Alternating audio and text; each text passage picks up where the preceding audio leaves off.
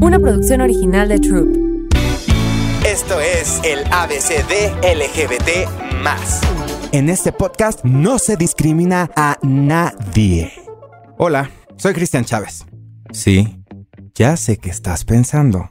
¿El de rebelde? ¡El de RBD! ¡Sálvame! ¡Ay, el de los pelos de colores! Ah, o para generaciones más antiguas.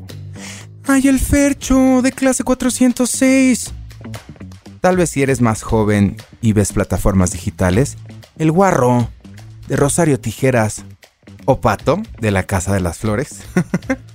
Pero también soy el primer artista latinoamericano en hablar abiertamente sobre su sexualidad hace 16 años.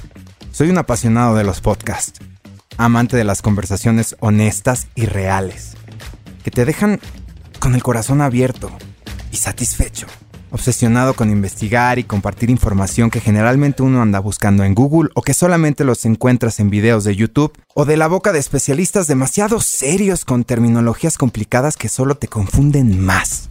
Bueno, este podcast nace de la necesidad de comunicar y compartir con todos ustedes temas que son interesantes, controversiales o tabús en nuestra amada y colorida Latinoamérica.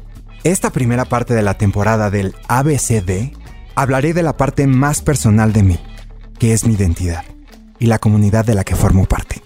Por supuesto, celebrando el mes del orgullo. No podía empezar esto sin antes presentarme a mí y mi historia sobre mi salida del closet. O más bien, mis dos salidas. La primera cuando tenía 17 años con mi familia y después, a los 23, que todo México se entere o más bien para todo el mundo, cuando quisieron chantajear a la empresa de la que formaba parte. Y sí, ya lo sé, ya lo sé. Tal vez has escuchado esa historia o crees conocerla, pero no, no de la boca de quienes la vivimos en carne propia, en un espacio seguro y en familia. Y como decimos los mexicanos, a calzón quitado. O sea, sin reservarnos nada. Esto es el ABCD LGBTQ. Episodio 1. Este soy yo. Y en este podcast no se discrimina a nadie. No estaba preparado. Ahorita yo siento, y te lo digo en serio, que desde que tú lo declaraste ahorita, ha habido una apertura de un 80%. Eso es lo que yo siento. Bueno, pero. ¿No? Han habido otras personas, mamá, que. No, no. Pero a la apertura me estoy refiriendo. Sí, bueno, ya pasaron. 16 años. Ella es mi mamá. ¿No la aman? Ay, es la persona que más amo en el mundo. Es mi inspiración, mi roca, mi guía. ¿Qué más les puedo decir? Pero es también la persona que más sufrió con mi salida inesperada. Pues así es tu mamá, ¿qué quieres que te diga? ¿Pero por qué? Por lo, por lo mismo, se preocupa. ¿Por qué las demás otras mamás no lo comparten con tu mamá? Por lo mismo, no quieren tocar el tema. ¿Por qué sientes que les avergüenza? Mm, no, simplemente lo repudian el tema y no quieren ver. Pero bueno, antes de continuar con mi segunda salida del closet, se tiene que empezar por el principio. Yo hablé con mis papás cuando tenía 17 años. Acababa de terminar mi primera relación y estaba demasiado deprimido. Mi papá pasó por mí a la casa de un amigo. Yo estaba llorando. Me preguntó qué me pasaba y le dije que cuando llegáramos a la casa quería hablar con él y con mi mamá. Recuerdo que estaba escuchando la canción de Recuerda que me tienes a mí, de Gloria Trevi. Tenía el disco, el CD. y cuando llegamos, estábamos sentados en el comedor. Y entonces fue uno de esos momentos en los que tienes que decir las palabras más difíciles que hasta hoy he tenido que decir. Mamá, papá, soy gay. Y es, es ese silencio incómodo en el cual sientes como, como un frío que te recorre por todo el cuerpo y, y, y no sabes si estás ahí, no estás.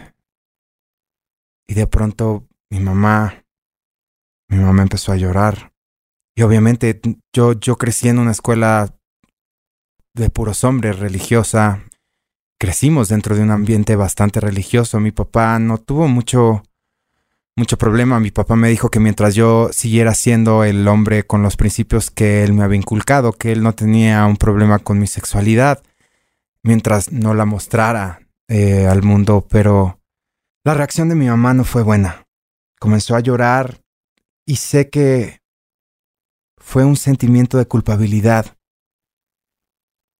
que sé que muchas madres tienen, sienten que por haber amado mucho a su hijo, por haberlo consentido, por haberlo abrazado, por haberle dado mimos. Es su culpa. Hubiera querido ser así. Mamá. En serio. Hubiera dado mi vida por haber Tú, sido así. mamá, tú hiciste No, lo que pudiste. no, no, no mamá. es cierto, no es cierto. Mamá. Es algo que traigo cargando en mi corazón y que no me ha dejado vivir.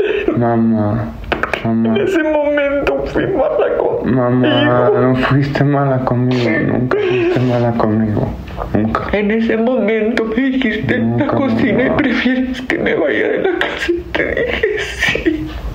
Mamá, No, tenías miedo, mamá.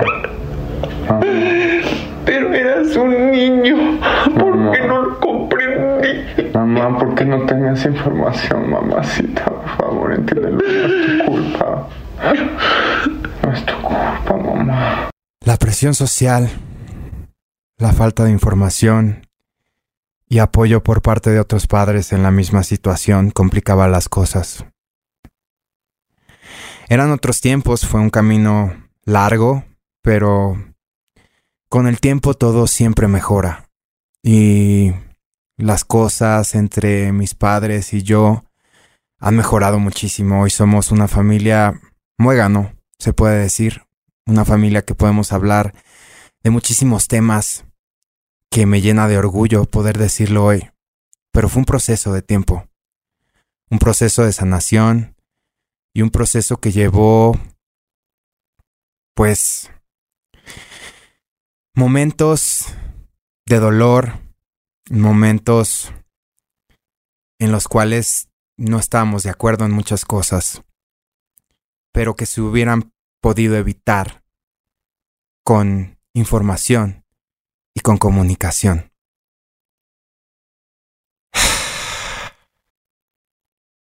Fue un camino largo, pero con el tiempo todo mejora. Lo que no mejoró, bueno, fue después que llegó la fama. Y después de la fama decidí casarme. Ejercer mi derecho como ser humano a amar a quien yo decidí sin pensar en las consecuencias. Y es que jamás pensé que que después de hacer una novela y estar en una novela juvenil como Clase 406 iba a llegar a tantas partes del mundo. Empezó en el 2004 rebelde y, y jamás me imaginé que llegaríamos a tocar lugares tan importantes. Yo ya tenía dos años casado cuando trataron de extorsionar a la empresa de la que yo era parte. Y RBD, pues el grupo del que yo formaba parte estaba en el momento más alto.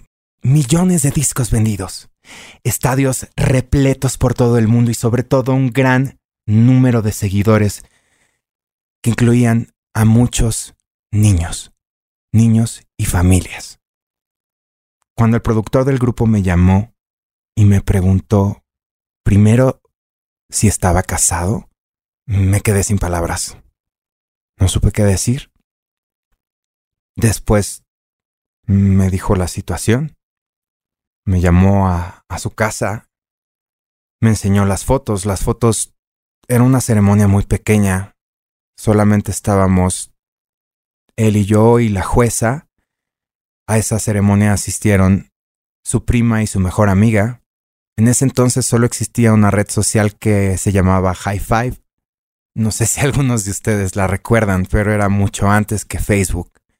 Y nunca imaginamos que esa foto que su prima había subido hacía dos años antes de que RBD se volviera viral, alguien la robaría y la usaría para extorsionar. tuve la oportunidad de decidir, mi productor me preguntó a mí qué me gustaría hacer. La empresa obviamente quería desmentir. La empresa quería decir que era un fotomontaje, quería decir que simplemente era una mentira, que estábamos haciendo algún alguna cortometraje, alguna cosa así. Y la verdad es que eran unas fotos muy inocentes. Yo le estaba poniendo el anillo de matrimonio, estábamos firmando los papeles, yo lo estaba cargando entrando a la suite presidencial. Y en ese momento yo le dije a mi productor que a mí me hubiera encantado que cuando yo tenía 15 años y y le pedía a Dios todas las noches que me cambiara, porque yo pensaba que, que lo que yo era no estaba bien. Y nunca pasó. Hubiera habido alguien ahí afuera que estuviera en la televisión y que pudiera vivir su vida al pleno, sin miedos, sin tenerse que sentir avergonzado. Entonces me pidió que escribiera un comunicado. Yo no sabía que era un comunicado, por supuesto, no lo sabía, tenía 23 años. Entonces me senté en la computadora de su casa y empecé a, escribir. Me acuerdo que fue... fueron casi tres horas. Las horas...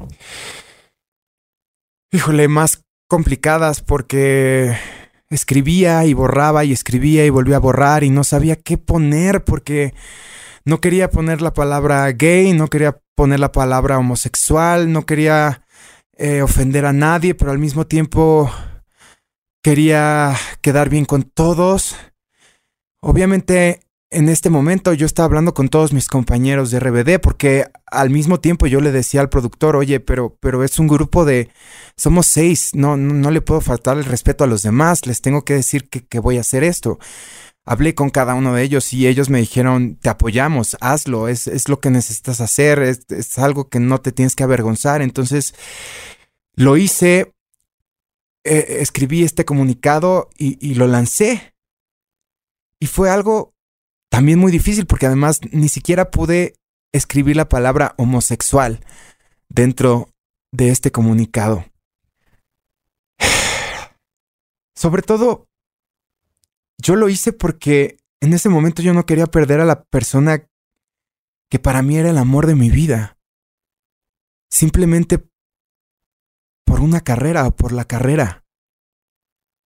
No, no veía la posibilidad de, de perder mi libertad por escoger una mentira. Y por supuesto que escogí ser honesto, luchar por la verdad, pero uno no vive solo. Esto se vive en familia. ¿Qué pasó por tu cabeza cuando estaba en el departamento de Jazmín y te dije que iba a... No tuve tiempo, ni lo este tiempo de procesarlo, ni a ese momento, ni ahora. Porque eso no le di yo importancia. Por eso, pero ¿qué era lo que más te preocupaba? Mi mamá... Ah, bueno, tu mamá, sí, tu mamá. Tu Ajá, mamá. pero ¿qué, qué iba a... O sea, ¿qué, qué te O sea, tu, tu mamá, o sea, ¿cómo te diré? La que ha sufrido la mayor parte de esto, porque yo no lo he sufrido, ni tus hermanos, fue tu mamá. Y sin saber cómo, le llamó para prepararla. Le dije, no, no, no, no, ¿qué pasa? Le dije, a ver, dime. Dijo, mira, flaquita, te voy a decir algo, pero necesito que estés controlada, que estés tranquila. Le dije, a ver, me acabas de decir que mis hijos están bien. Entonces, dijo, pues, va a salir hoy en el noticiero. Dijo que Cristian ya, ya destapó su sexualidad. Y yo me quedé muda, ¿Pero qué fue lo primero que pensaste? que ibas a sufrir mucho. ¿Por qué? porque sabía que yo nunca pensé en mí, te lo digo viéndote a los ojos, dije, la gente lo va... Me dolía que te fueran a hacer menos, que te fueran a hacer daño. Yo no iba a poder evitarlo, y menos tu papá, nadie.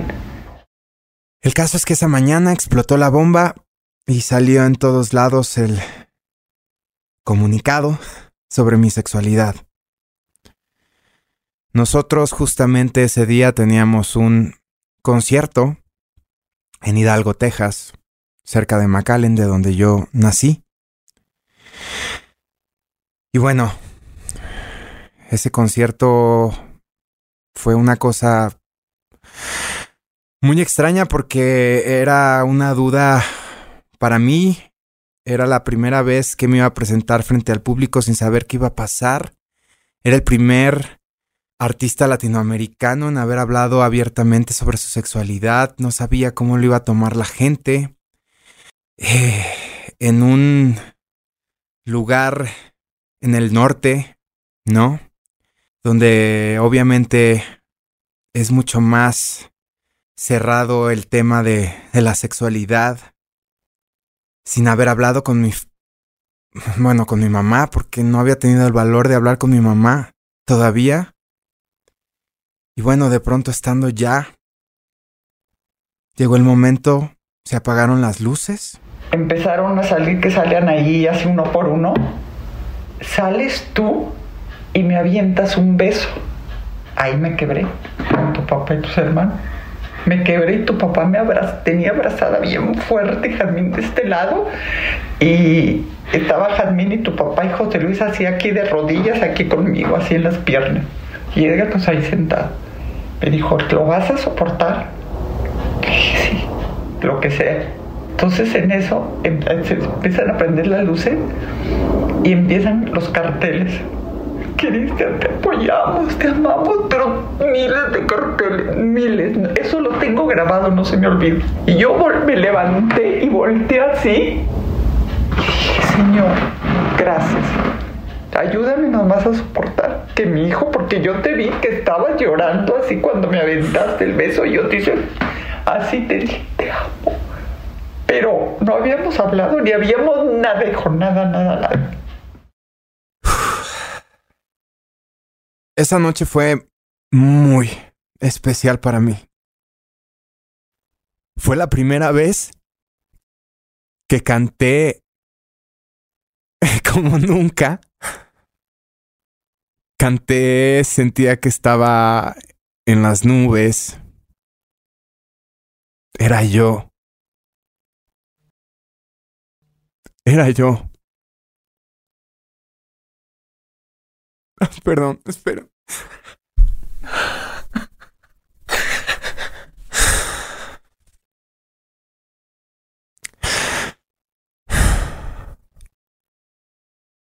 Esa noche fue mágica. Por fin era yo. Por fin era yo. Y la gente me aplaudió. La gente gritaba. Canté como nunca. Como, como cuando era niño, como cuando soñaba frente al espejo y le pedía a la vida que me dejara ser y estar ahí. Fue una noche inolvidable. Salieron en un momento mis cinco compañeros, me abrazaron y se cayó el estadio. Fue maravilloso.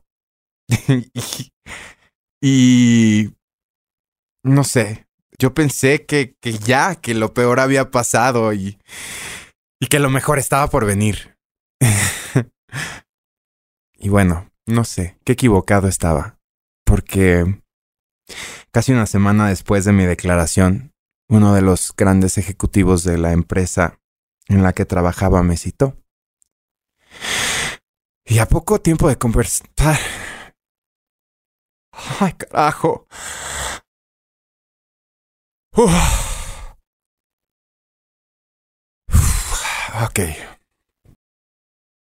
Y al poco tiempo de empezar la conversación, mis sueños de adolescente, mis sueños que se habían hecho realidad, se empezaron a romper.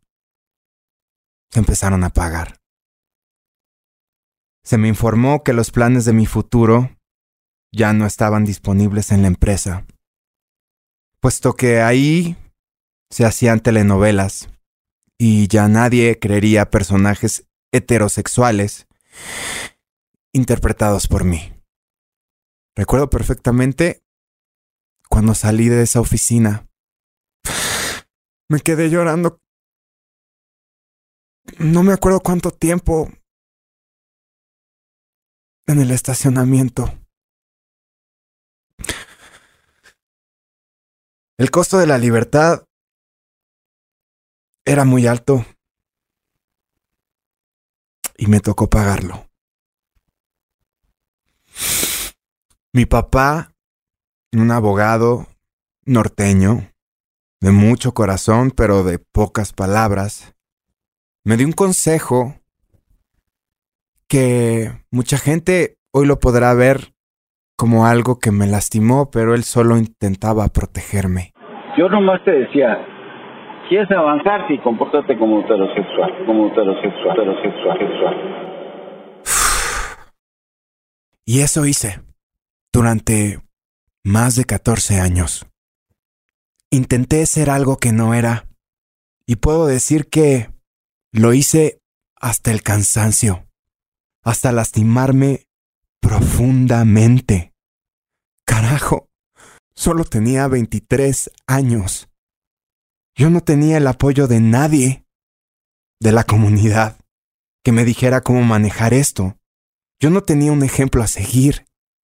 Ricky Martin aún no salía con su libro. Muchos me llamaron de traidor a la comunidad, de heteronormado, y que no había salido del closet, que me habían sacado. La gente puede ser tan cruel cuando no le pone alma a los nombres de las personas que señalan. Estaba emputado con el mundo.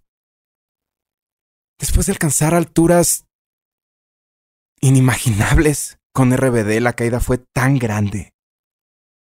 Pasar de tenerlo todo a tener nada. De tener a todos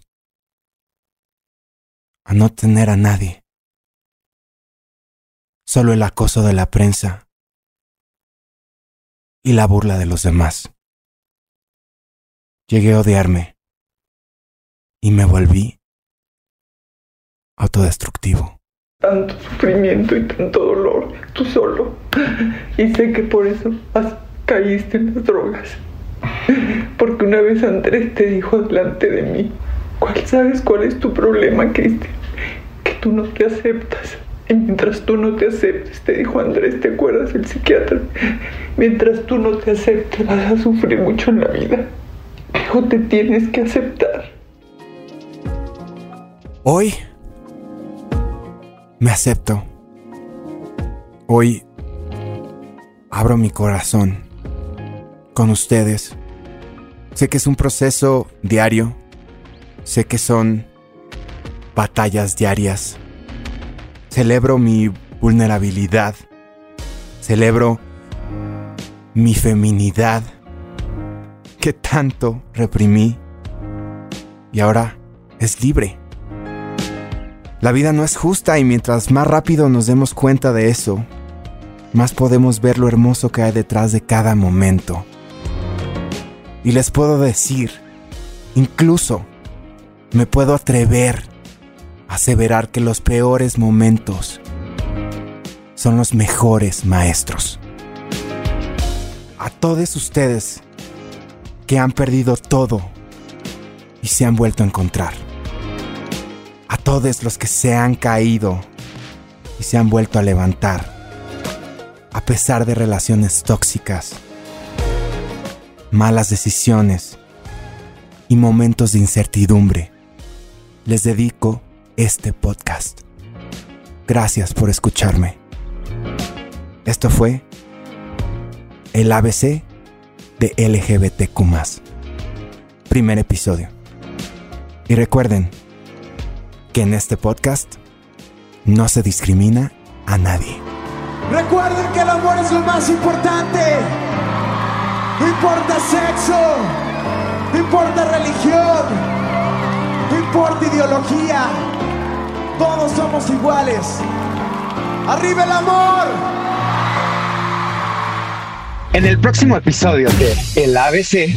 Yo he ido a, a bares donde vas caminando y de repente una lesbiana me la hace de pedo de que, ¿qué le estás viendo a mi novia? Y yo, ¿cuál novia? ¿Qué? Yo ni siquiera sé que me gustan las mujeres, espérate.